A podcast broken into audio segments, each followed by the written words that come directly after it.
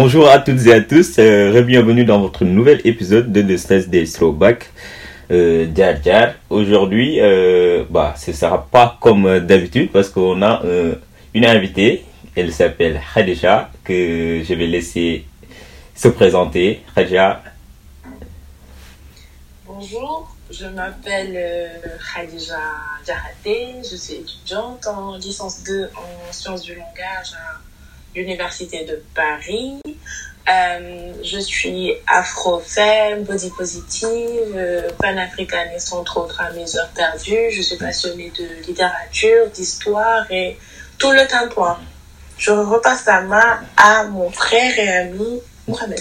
Excellent, déjà, c'est un réel plaisir d'être, euh, bon, d'avoir répondu à notre invitation tout d'abord. Et... Le plaisir est partagé. Merci beaucoup. Donc aujourd'hui, dans notre épisode, on va vous parler de Sembène Ousmane. Sembène Ousmane, que la plupart des Sénégalais connaissent notamment. Euh, donc Sembène Ousmane, il est né le 1er janvier 1923 à Ziguinchor, euh, dans le sud, donc en Afrique occidentale française, à l'époque, parce que c'était avant l'indépendance, 1923. Et il est décédé le 9 juin 2017 à Dakar, euh, donc au Sénégal. Donc il a eu à, exercer différents rôles. Hein. C'était un écrivain, un réalisateur, un acteur et scénariste euh, sénégalais.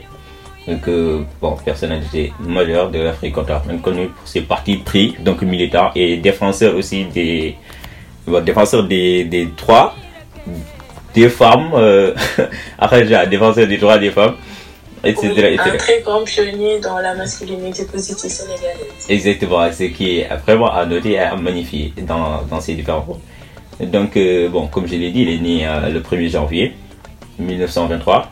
Et bon, il a eu à passer ses, ses études primaires déjà au, dans le sud, en Ziguinchor, dans la ville de Casamance. Donc, ses parents étaient bouts et des pêcheurs était pêcheur. Il a, il a fréquenté l'école Escale, qui est actuel euh, collège d'enseignement général Malik Fall. Mais il n'est resté guère parce que, bon, il, ensuite s'est fait exclure et renvoyé chez son oncle, Abdurrahman Diop, où il suivait à Marsassoum euh, en 1922 ses études primaires. Mais ensuite, il est revenu, il est, il est venu à Dakar. Euh, il est venu à Dakar pour obtenir son certificat d'études. C'est vers 1936, 1935, voilà. Et, mais encore, il a, eu, une, altercation, avec son directeur de l'école, qui s'appelait à l'époque Pierre Peraldi, qui voulait leur enseigner le corse. Donc, là, déjà, on note que Ousmane Semen, dès qu'il, même s'il était petit, il avait déjà dans sa tête un esprit de révolte, un esprit rebelle. Euh, oui, effectivement, euh, et je pense que c'est bien avant son altercation avec Pierre Peradi, parce qu'à l'époque, euh, il n'y avait pas beaucoup d'ouverture pour les jeunes, parce qu'il était prédestiné à être, à prendre la relève de son père, à être un pêcheur. Mhm. Mais je pense qu'il a eu très très jeune d'autres ambitions pour lui-même. Et avec la période coloniale, parce qu'on est quand même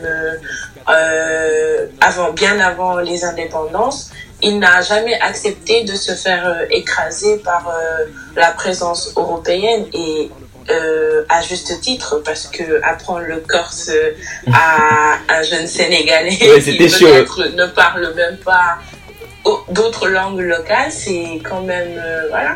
C'est un motif de rébellion c'est quand même frustrant oui c'est vrai. il n'a jamais hésité à à se montrer en fait comme il était vraiment Exactement. Bon, c'était quand même frustrant de d'essayer de de, de de te faire apprendre le corse qui qui connaît le corse déjà. Voilà, on on se, on se plaint d'avoir comme langue principale le français déjà dans nos écoles et tout. Parce que bon, bon, on va pas divaguer dans d'autres sujets.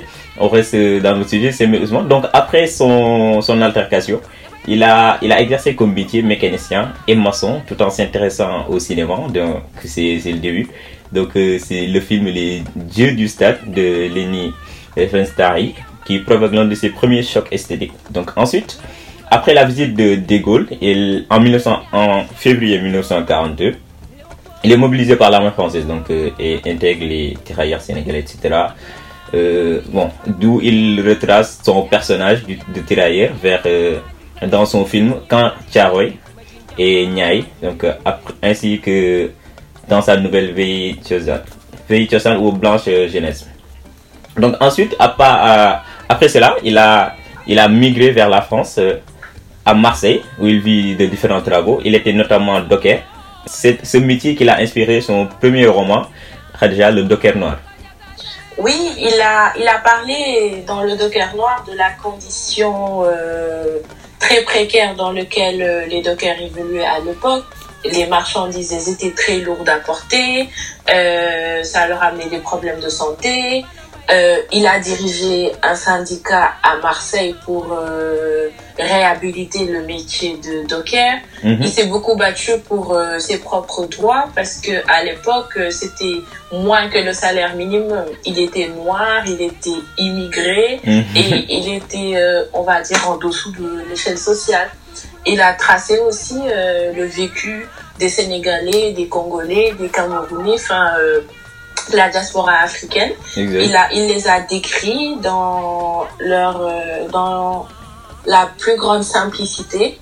Il a décrit leur vie ici en France et surtout à Marseille autant. Comment la communauté elle était soudée, elle se soutenait. Enfin voilà, il a il a il a vraiment décrit euh, la, la diaspora africaine de l'époque. Effectivement, effectivement, donc c'est à partir de 1956 qu'il publia ce livre, ce roman Le Docker Noir. Donc euh, ce qui marqua son envol hein, pour euh, ses, différents, ses, diffé- ses prochains euh, œuvres littéraires, c'est parce que c'est en 1957 qu'il publia Au pays, mon, mon beau peuple. Donc en 1960 aussi, il enchaîne son nouveau roman, Les bouts de bois de Dieu, qui, qui, qui retraçait la grève des cheminots de Dakar-Bamako. Oui, et Les bouts de bois de Dieu, c'est un peu un roman éponyme parce que euh, les travailleurs, euh, les cheminots de Dakar-Niger se faisaient appeler les bouts de bois de Dieu. Mhm, Ils voulaient conserver les traditions, les lois du clan, les coutumes, mhm. mais euh, les progrès de des voies ferroviaires de l'époque, enfin les machines, la création de tout ça, la mondialisation, ça Mhm. les pousse en fait à, à, à changer, à s'habituer à, un modèle européen qu'ils ne connaissent pas forcément, et c'est ça qui pousse à la grève des, des cheminots. Et, par- et parmi, parmi les, les différents trucs qu'ils luttaient, c'est c'est pour qu'ils aient les mêmes droits que les cheminots français. Euh, oui, les, les mêmes droits que les cheminots français et surtout les mêmes droits que les cheminots qui venaient de, de communes françaises. Parce Ouais, qu'il faut euh, le préciser aussi, au Sénégal, il y a eu il y une avait quatre communes. Il y a eu beaucoup de, de, enfin, de séparatisme, on va dire, entre les natifs de communes françaises, comme Mhm. Dakar, Gorée, Saint-Louis, etc. Et Rufisque, ouais. Et les autres, ils étaient laissés en rade, ils étaient un peu considérés comme des, Des indigènes. indigènes, Et ça, ça les révoltait beaucoup. Donc, euh, voilà, ils, avaient le droit et ils, se sont battus, en fait. Ils se sont vraiment battus et c'est ça qui a inspiré, je pense. Ousmane Salmen s'est beaucoup inspiré de ses propres frustrations. Ouais, effectivement, donc euh, l'histoire qu'il relate euh, se déroule parallèlement à Dakar, Thiès et Bamako, sur fond de colonialisme et de lutte euh, pour accéder aux mêmes droits que, comme je dis, euh, les cheminots français. Bon, ils sont parvenus quand même à retrouver une, augmentation de 20% de leur salaire à la fin de, leur révolte, après l'indépendance du Sénégal, euh, du Soudan français, le Mali et du Sénégal. Donc, euh, Ousmane Sembène rentra en Afrique et a eu à voyager dans plusieurs pays, le Mali, la Guinée, le Congo, etc. Donc euh, il a commencé à penser au cinéma afin d'atteindre euh, un public plus nombreux. Car, euh, bon, comme tu as dit déjà tout à l'heure, que la plupart des Africains étaient des analphabètes, donc ne pouvaient pas s'adonner à la lecture. Pas écrire, Voilà, ni ex- lire, ni écrire. Voilà. donc suite à cela, il, démarra à partir de 1961 euh, l'école de cinéma de Moscou, ou VG, VGIK, qui est aussi appelé Institut national de la cinématographie Gerasimov. Donc euh, ensuite, euh, il réalisa à partir de 1962 un court métrage qui, qui, est titré Borom Seret. Donc dans Borom Seret, le film raconte l'histoire d'un conducteur de charrette qui tente de gagner sa vie à Dakar, au Sénégal. Bon, il s'attend à être payé pour ses services, mais ne le précise pas à l'avance, donc de sorte que les gens tirent souvent avantage de, de lui sans le payer. Donc ça même nous tous nous, bon, nous nous en sommes témoins en quelque sorte parce que au Sénégal en, en général c'est ça soit tu as tu, tu gères ta petite boîte et tes potes ou bien même ta famille ou bien tes amis on va dire ils viennent ils, ils prennent tes produits en général il y a je je pratique pas comment mais bon on sait quoi. On sait. On sait que ça se passe comme ça. Donc les gens ils profitaient de ces services. Ils disaient de l'amener quelque part ou voilà d'autres. Alors qu'il il se souciait même pas que Bram Saret, euh, le gars, il se basait sur ça, sur Alborah et tout, c'est le nom de son cheval, euh, pour nourrir sa famille, pour nourrir sa femme. Donc il était vraiment, vraiment... Donc ensuite, euh, euh en 1964, c'est là-bas où il a publié Niaï, qui gagnera le prix euh, du CIC, du Festival de court métrage de Tours, et une mention spéciale du, au Festival international du film de Locarno.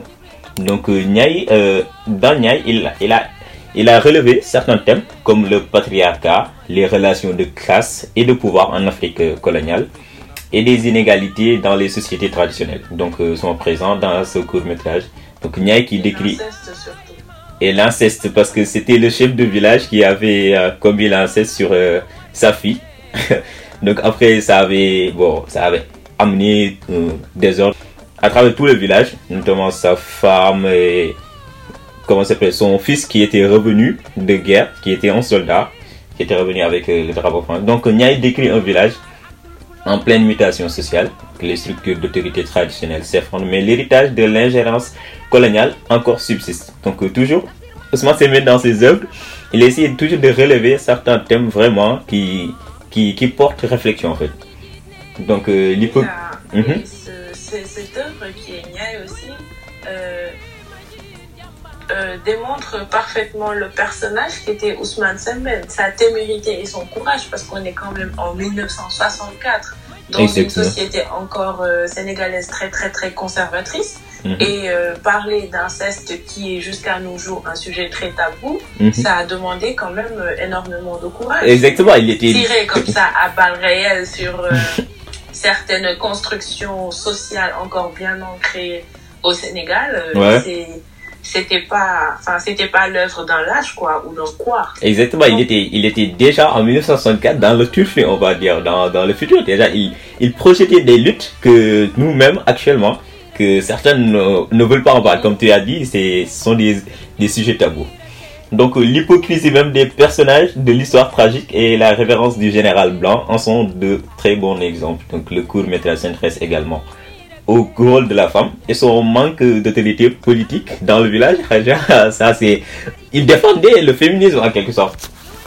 C'est ce que c'est ce qu'on se disait juste avant que c'était un des pionniers de du féminisme en Afrique. En Afrique, ouais. En tant qu'homme, euh, effectivement. Euh, pendant cette période, en 1960 et même au-delà, se positionner pour défendre les femmes et assumer que le patriarcat existe, c'était quand même un message fort parce qu'on était tout le temps, on était encore et on est aujourd'hui encore dans une société où euh, les femmes elles sont encore très très soumises. Effectivement. Et, il, il, a, il a montré et il le dit tout le temps que le colonialisme, c'est ça qui a amené le patriarcat en Afrique.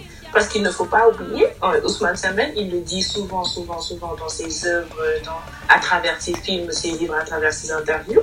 Exact. Avant le colonialisme, les femmes, c'est elles qui étaient au pouvoir.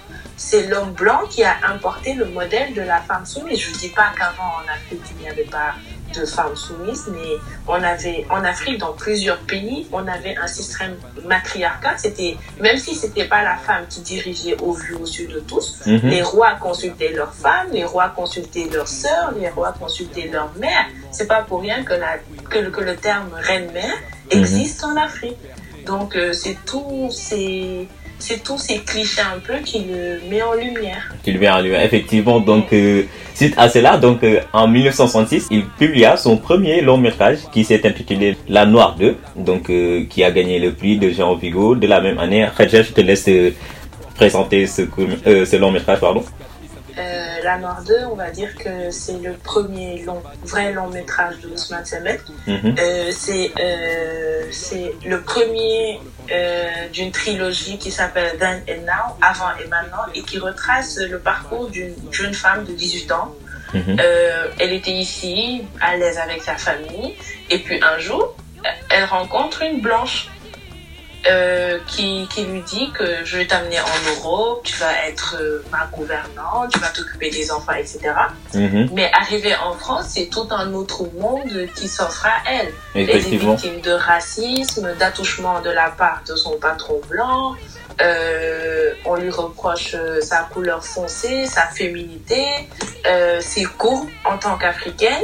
Mhm. Et tous ces paramètres la poussent au suicide. Euh, on est quand même euh, en, euh, en 1966. Euh, Mhm. un, un immigré qui arrive en France en 1966, il ne peut pas rentrer au Sénégal comme ça. Et ce n'était pas aussi l'époque où nous, les Noirs, on pouvait se permettre de nous rebeller, on va dire, contre les Français ou contre les Européens. Donc on avait qu'à subir. Et Mhm. il a vraiment montré ça dans un film en noir et blanc, avec euh, un dialogue très très structuré, même si Ousmane Sembène, c'est quelqu'un qui prend des personnages qui ne sont pas vraiment des acteurs, euh, des acteurs reconnus. Souvent, il prend des personnages qui ont vécu l'histoire qu'il véhicule. Donc, euh, euh, Mhm. je pense que c'est c'est un choix délibéré pour mieux donner de profondeur à, à- au, au film qu'il qu'il produit. Effectivement, effectivement, parce que si tu vis l'histoire, tu es, tu es, tu es le plus apte à relater les, le déroulé en fait, le déroulement de l'histoire en tant que Mhm. Donc il a bien fait de choisir ça. Donc euh, ensuite considéré comme euh, l'un des chefs-d'œuvre et couronné par le prix de la critique internationale au Festival de Venise, le mandat. 1960. le mandat, bon, ceux qui ceux qui connaissent pas, c'est une commune qui contre la nouvelle bourgeoisie sénégalaise hein, apparue avec euh, l'indépendance. C'est un livre et une adaptation cinématographique. Mhm. Euh, je pense que le mandat, c'est tout ce qu'on ce qu'on vit un peu, nous, les, euh, les, les ex-migrés, comme je le dis.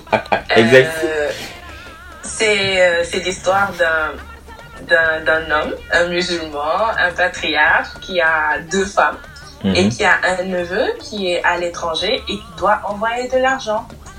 Et à partir de là, il perd Mhm. tout contrôle. Ces femmes euh, se mettent à prendre des crédits à la boutique, euh, chez la coiffeuse, chez la vendeuse de tissus. Lui aussi, il commence à se donner des airs qu'il n'a pas. Mais quand le mandat arrive, Mhm. euh, ça se voit que, enfin, il se rend compte que le mandat, si c'est pas grand chose en fait, qui, ça ne peut presque même pas couvrir ses dépenses. Et là arrive une déchéance sociétale parce qu'il commence, Mhm. à- les gens commencent à le regarder de haut. Et c'est ce qui existe dans nos sociétés. À Dakar, au Sénégal, il y a beaucoup de gens, ils ne travaillent pas. On voit une famille entière qui repose sur un seul membre qui est à l'étranger. Et Ousmane Samuel, à l'époque, il a, il a tiré sur ça. Et c'est un problème, en fait, qu'on rencontre, euh, nous, les immigrés, parce qu'on est à l'étranger, on est en France, on est en Espagne, on est n'importe où.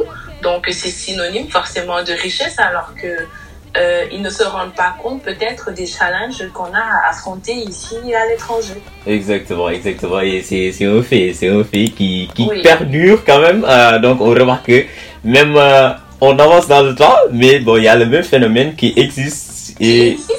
Et qui n'est pas prêt à, disparaître, effectivement, effectivement. donc euh, suite à cela, c'est en 1969 qu'il qu'il qu'il est invité au FESPACO. FESPACO, pour ceux qui connaissent, c'est le festival euh, panafricain du cinéma et de la télévision de Ouagadougou par les fondateurs, mais il n'a il a décidé de ne pas participer, bon, de ne pas faire partie, donc pour laisser, pour laisser émerger les autres cinéastes. Et suite à cela, en 1979, il euh, publia son film, je vais dire mon préféré, le film Tiedo. Bon, je pas, bon, je vais mon préféré en quelque sorte, donc qui est interdit au Sénégal par le président Senghor sous prétexte qu'il y avait une euh, faute d'orthographe. Ah, déjà, donc, euh, et Tiedo, c'est vraiment un film très très intéressant. Donc je vous explique euh, le synopsis. Donc à la fin du XVIIe siècle, c'est l'islam et le christianisme pénètrent en Afrique. Le commerce des esclaves fait des ravages. Tous les mo- moyens sont bons pour euh, remplir les églises et les mosquées. Donc les tieddos tentent. Les tieddos c'était les animistes en fait. Et bon, ce qui Ceux qui n'étaient ni ni de confession musulmane, ni de confession chrétienne, effectivement, comme tu as dit. Et les Tchédos tentent de préserver la culture traditionnelle africaine contre les assauts de l'islam. Et quand le roi Demba, qui est un personnage euh, du film, euh, part faire la guerre avec les musulmans, un Tchédo kidnappe sa fille, la princesse Dior Yassine, pour protester contre la conversion forcée à l'islam en essayant de la délivrer. Les héritiers du trône sont tués, le roi est assassiné, mais finalement les ravisseurs sont vaincus et tous les vi- villageois convertis de force. Ça déjà c'est un film qui, qui m'a été suggéré par un ami, Abdoujan, Abdoujan malheureusement qui n'est qui pas là aujourd'hui. Et bah et, et Tchédom illustre la conservation des, des animistes n'était pas des musulmans ou bien des chrétiens, il y avait quand même des valeurs qu'ils défendaient.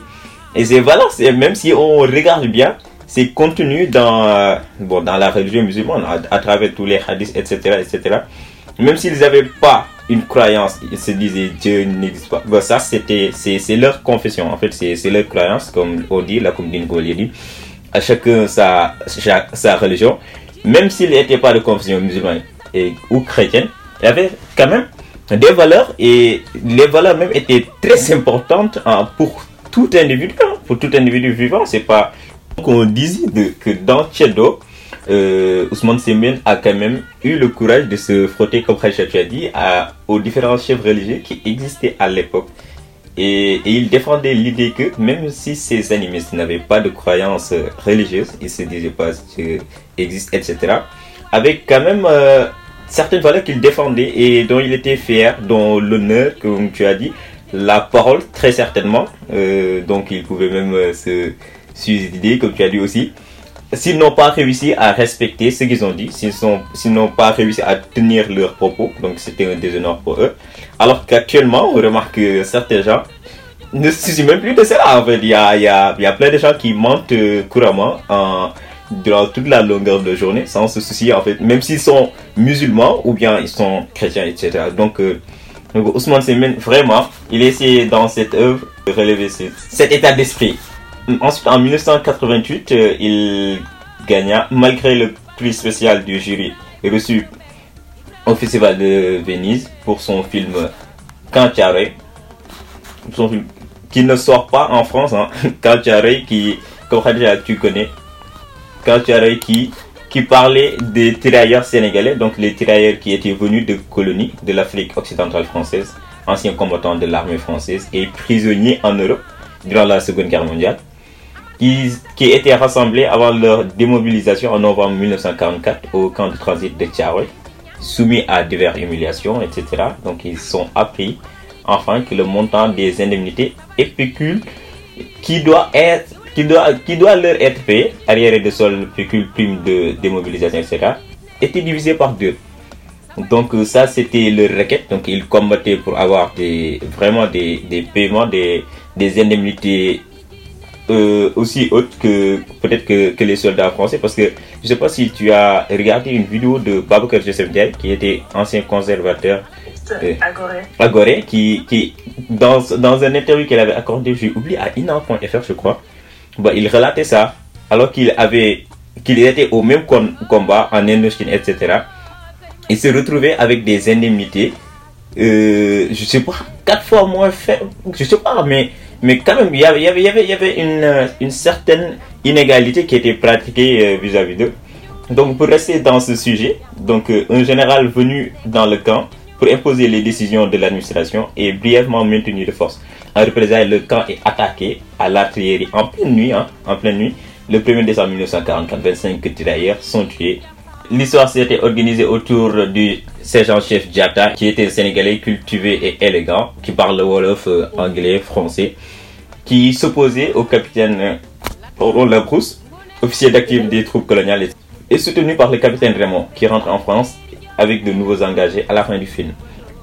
Ce film, malgré qu'il relatait des faits réels, des injustices qui, qui, étaient subies par ces soldats qui défendaient la France et qui sont revenus au camp de Tchad et qui ne faisaient rien que de réclamer leurs indemnités pour avoir des, voilà, des trucs euh, qui, qui les représentent en fait, qui, qui valaient le- les efforts, même si on ne pouvait pas les payer parce qu'ils ont quand même défendu tout un pays. en Indochine, etc. Bon, euh, donc euh, oui. En fait, le problème avec Kancharoy, c'est que jusqu'à présent, la République française n'a jamais reconnu ce massacre parce qu'on peut appeler ça un massacre parce que on ne peut pas comprendre le, le fait d'avoir assassiné des, des, hommes qui se sont battus pour euh, une patrie qui n'était même pas la leur. Mhm. Euh, parce qu'on peut dire que les tirailleurs sénégalais, ils se sont vraiment battus aux côtés de la France, mais c'est les Français, les natifs de France qui ont reçu tous les honneurs. Et jusqu'à présent, quand on parle de Deuxième Guerre mondiale, de Première Guerre mondiale, euh, les tirailleurs sénégalais, ils sont un peu mis en rade alors que ils ont quand même été d'un très très grand renfort pour euh, pour euh, la pour la France. Et Samuel Ousmane, dans toutes ses œuvres, s'est toujours illustré comme quelqu'un qui qui a une très très grande comment je pourrais le dire, il n'a pas vraiment une haute estime de la France. Effectivement. On le voit tout le temps dans ses œuvres. Il, il, il, il sort le, le, vrai visage de, de, de, de, ce que la France nous a vraiment fait. Il, il, ne voit pas la France comme un allié ou un ami de, l'Afrique, non. Mhm. Mais il le voit comme euh, celui qui...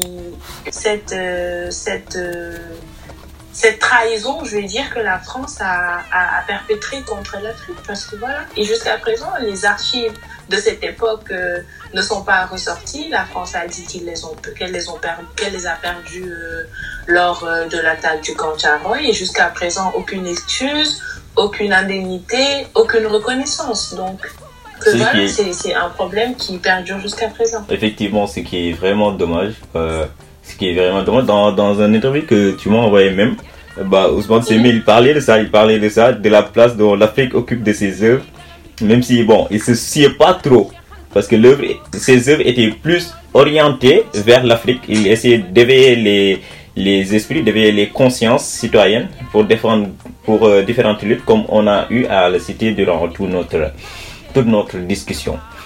Donc, euh, Ousmane Semé ne s'est pas limité seulement qu'aux luttes anticoloniales, donc il a eu aussi à produire ou bien à, à réaliser d'autres films comme euh, Hala, Hala qui était l'histoire d'un homme d'affaires sénégalais qui s'appelait Ab Elage Abdel Qadr Bey, qui prend une troisième épouse, preuve de sa réussite sociale et économique. Déjà, mais euh, le soir du moyen, il ne veut pas consommer son union. En fait, il est devenu impuissant. Hala, bon, c'est une pratique que certains font au Sénégal, qui, qui, qui consiste à rendre à l'homme impuissant, alors qu'il en avait besoin certainement. Et il soupçonne ses deux premières épouses et ne se rend pas compte qu'il croise euh, le coupable chaque jour. Donc, euh, dans, dans, ce, dans, dans, dans ce film, on peut analyser comme dans le mandat, Ousmane Sembène qui développe une vision critique de la société sénégalaise notamment en représentant le manque de solidarité, la compétition et les rapports de domination entre riches, riches et pauvres, entre hommes et femmes. Et il, et il, peut à cet égard être considéré comme une euh, satire sociale, c'est-à-dire que je n'ai pas compris le mot, déjà je ne vais pas le cacher. voilà, satire, certainement, bah, comme moi, plusieurs d'entre vous ne vont pas comprendre. Satire, en fait, c'est un écrit dont la manière d'être est une critique de son sujet, souvent dans l'intention de provoquer, prévenir un changement ou de porter à réfléchir. Mais il a relevé quand même Khadija là un, un mm -hmm. truc ultra intéressant parce que en tant qu'Africain, la plupart des gens considèrent mm -hmm. qu'une réussite sociale économique consiste à prendre une nouvelle épouse en fait, même si on a n'a réellement pas besoin. Genre on se dit que quand j'ai obtenu plusieurs comment s'appelle sources de revenus etc. C'est la première chose que je vais faire, c'est voilà ma me, me, me, me, trouver une nouvelle épouse, en fait, une deuxième femme, alors que même si tu étais avec ta première femme, tu as, vous avez fait, vous avez fait les, les nombreuses luttes et combats qui, mm -hmm. forcément, elle t'a aidé à, à, atteindre ce cap. Mais toi, ce que tu penses, c'est de trouver une nouvelle épouse. Radia, qu'est-ce que tu en penses en tant que féministe et en tant que femme? Déjà, en tant que musulmane, je ne peux pas vraiment réfuter la polygamie, mais Mm -hmm. N'empêche, c'est toujours dans un contexte que notre religion nous l'a imposé, on va dire. Mm. Mais en tant que euh, féministe, enfin afroféministe, euh, je ne peux pas, je ne peux pas vraiment accepter cette vision qu'ont les Sénégalais de la réussite en épousant plusieurs femmes. Parce que on le, on, on le dit pas assez souvent, mais les hommes qui ont plusieurs femmes, ils ont souvent du mal à gérer leur foyer en fait. Mhm. Parce qu'ils se mettent à dos euh, une, deux, trois femmes, mais souvent ils n'ont même pas les moyens de prendre soin de la première femme et donc ils s'encombrent de deux ou de ou d'une autre femme. Mhm. Et ce, dans ce film aussi de Khala, on retrace aussi euh, le parcours de quelqu'un qui refuse ses traditions. Parce que le jour de son mariage, on lui a dit de s'asseoir sur euh, euh, un, un mortier, gun en Mhm. Wolof. Ouais, ouais, je connais. Et ça, c'est une tradition que qu'on perpétue depuis des millénaires. Mhm. Parce que euh, s'asseoir sur un mortier, ça casse en fait toute, euh, tout, euh, tout maraboutage. Il, il a refusé, il a dit que c'est arriéré, que c'est barbare, que c'est féodal, etc. Il n'a rien compris. Ousmane Sembène, il a illustré que déjà pour lui, il se considère plus comme un Africain. Il est à la chambre du commerce et puis voilà, il est, il, voilà, c'est plein de sujets qui sont euh, qui sont introduits dans dans, dans ce film. Toujours, voilà, toujours. La polygamie, Mhm. l'inégalité euh, entre riches pauvres, hommes-femmes, euh, première femme, deuxième femme, troisième femme, ben voilà quoi. Toujours, toujours Ousmane se met dans ses œuvres. À chaque fois, il essaie de relever des sujets vraiment Oui, intéressants oui. et qui vont porter à réflexion. Donc, suite à cela, c'est en 1992, je crois, que bon, il a eu à publier. Guéloir, qui c'est- le synopsis, c'était un corps de responsable catholique tué après un discours condamnant l'aide internationale qui a été en- enterré par erreur dans un cimetière musulman. Donc, pour ne pas perdre la face, la famille refuse de rendre le corps. Khadija, qu'est-ce que tu peux nous en, nous en dire dans, dans cela? Euh, pendant cette période, euh, en fait, au Sénégal, à part à Saint-Louis et en Casamance, il n'y a pas d'autres régions où on enterre les musulmans et les chrétiens dans un même cimetière. Mhm. Euh, au Sénégal, il est même de culture que quand tu as un proche, quand tu es musulman et que quand tu as un proche chrétien qui meurt, souvent tu ne l'accompagnes pas dans sa dernière demeure. Peut-être il mettait, il voulait mettre en exergue euh, l'hypocrisie en fait de cette société sénégalaise qui se dit euh, euh, pour le dialogue islamo-chrétien, mais qui n'accepte pas qu'un chrétien se fasse enterrer dans, dans une terre où il y a des musulmans. Et il faut dire que le Sénégal aussi a, est une société très, très, très hypocrite. Ils font tout pour sauvegarder les apparences, mais dans certaines situations, ces apparences-là, elles s'effritent en fait. Mhm. Et aussi, le- il a relevé le problème de l'aide alimentaire le Effectivement. sauveur blanc. Euh, parce que tout le temps, les blancs, eux, dans leur tête, euh, l'Africain, il a très faim, ils ont tout le temps besoin de nous, il faut qu'on les nourrisse et tout. Alors que en Afrique, euh, ok, nous sommes pauvres, mais nous avons quand même de quoi manger. Souvent, quand nous n'avons pas de quoi manger, c'est un peu de leur faute parce que quand ils viennent euh, tirer toutes nos ressources pour les amener chez eux, bah, c'est normal qu'on reste sans rien. Et Évident. donc, il a souligné encore l'hypocrisie, euh, euh, l'hypocrisie européenne, l'hypocrisie des Blancs. Effectivement, effectivement. Donc, euh, suite à cela, dix ans après la publication de Kelwa, il, il, nous remet un masterclass, je veux dire, euh, qui s'appelle Fatkine. Fatkine qui retrace la vie d'une mère célibataire. Donc, Fatkine, sa mère Mami et sa fille Abi. Donc, Kiné est gérante d'une station-service et où elle vit seule avec ses deux enfants. Donc, à 40 ans, elle refuse de céder à la stigmatisation euh, des mères célibataires et grimpe les échelons du succès dans un domaine dominé par les hommes. Moi, moi personnellement, je me demande, Ousmane Semen, en fait, il avait, il avait quel genre d'esprit de tête? Parce que en cette période, tu vois, c'était c'était 10 ans après c'était en 2002 alors. En 2002, il, relevait, il soulevait des sujets vraiment intéressants. Parce que là, il, il parle de la stigmatisation des mères célibataires. Tu vois? Donc, euh, qui étaient peut-être considérées comme faibles, comme incapables d'atteindre euh, certains, certains, certains, certains bornes ou bien certains niveaux. Donc, Fatkine, elle luttait contre ça.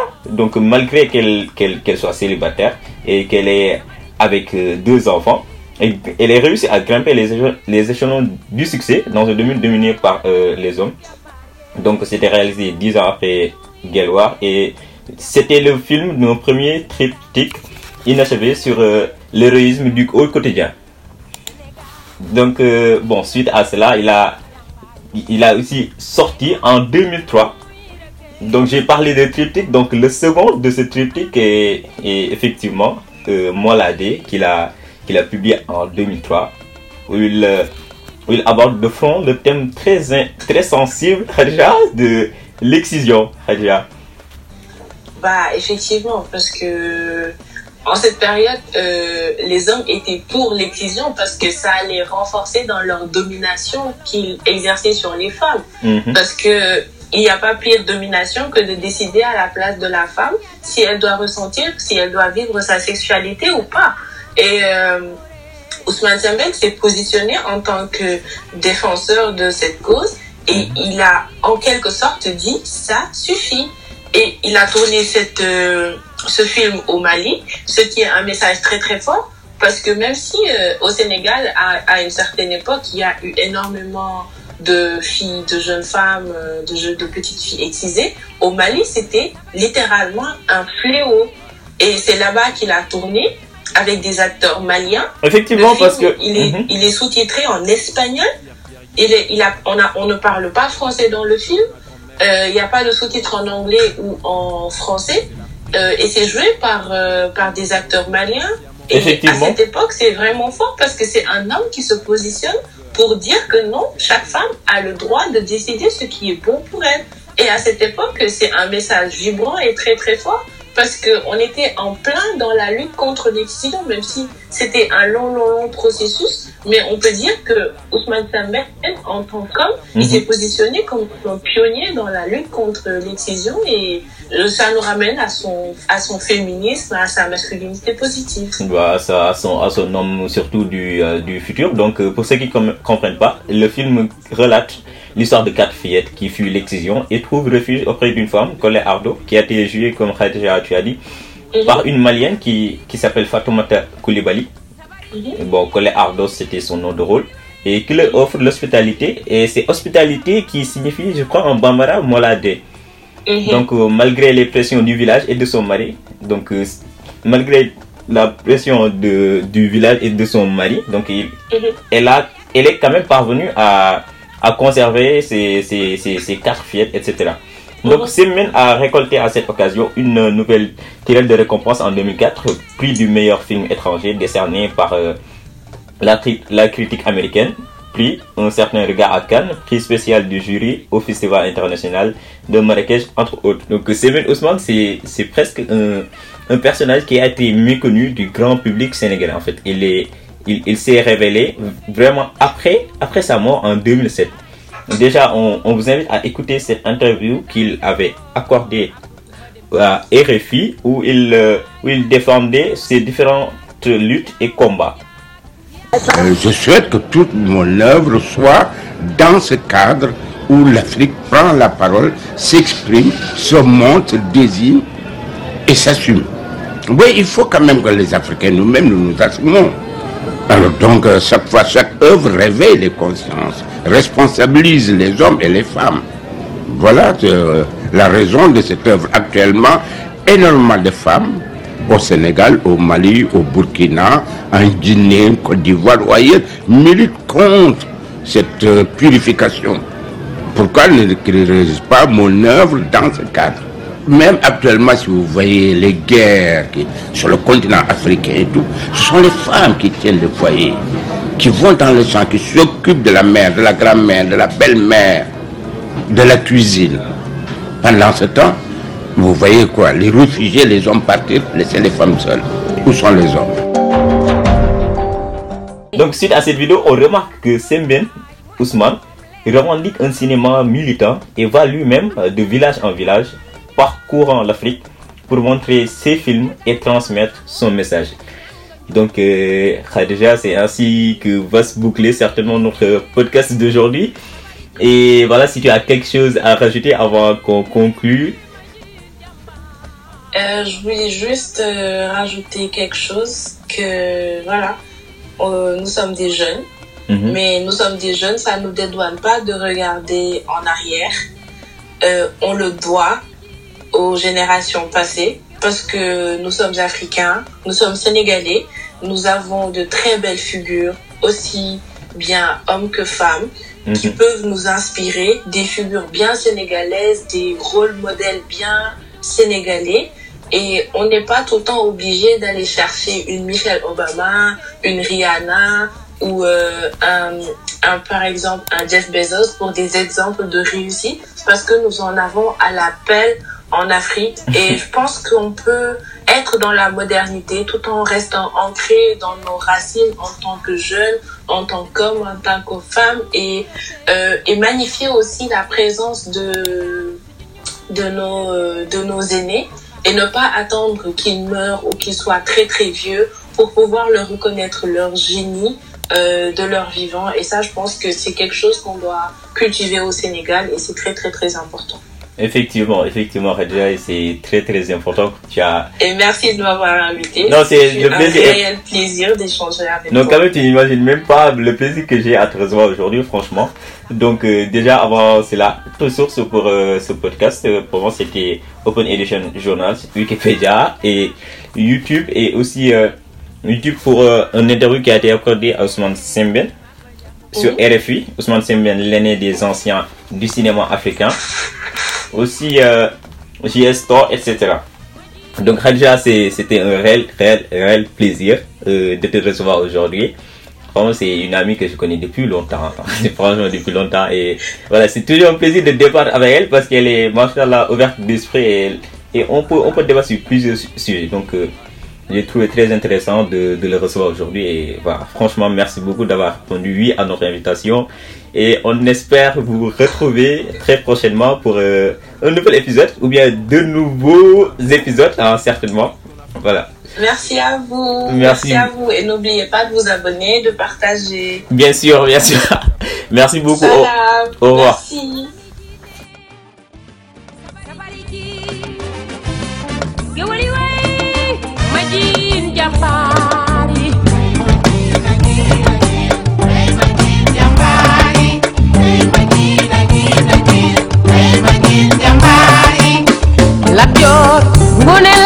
Diop Albouri Biram Penda Njiit me. Samba Lawbe Ba. Jéeri jor Ndeela Ba. Kursi Kumba fe.